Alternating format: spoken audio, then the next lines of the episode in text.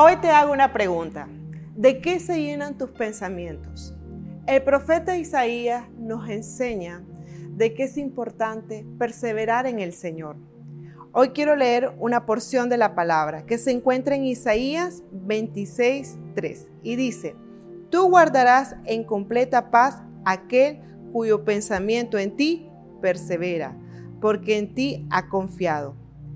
Es necesario que nosotros como hijos de Dios seamos alimentados de la palabra del Señor para que nuestros pensamientos sean firmes y podamos prevalecer en medio de la tormenta.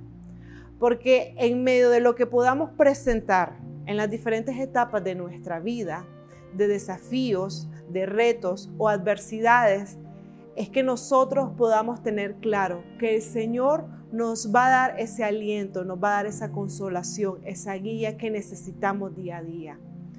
También como dice su palabra en Salmos 119 y 165, que nuestra alma va a ser deleitada en la presencia del Señor, en la palabra del Señor.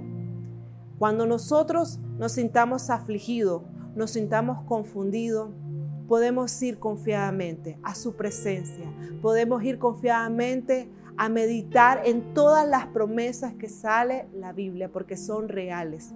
Hoy yo le pido al Señor que todos tus pensamientos sean sujetados a los pensamientos de Cristo, de que puedas encontrar la paz que sobrepasa todo entendimiento, porque lo que el Señor ha dicho de ti lo va a cumplir, porque Él es fiel. Solo confía, Solo abraza lo que el Señor ha dicho en tu vida, en tu familia, porque Él lo va a hacer.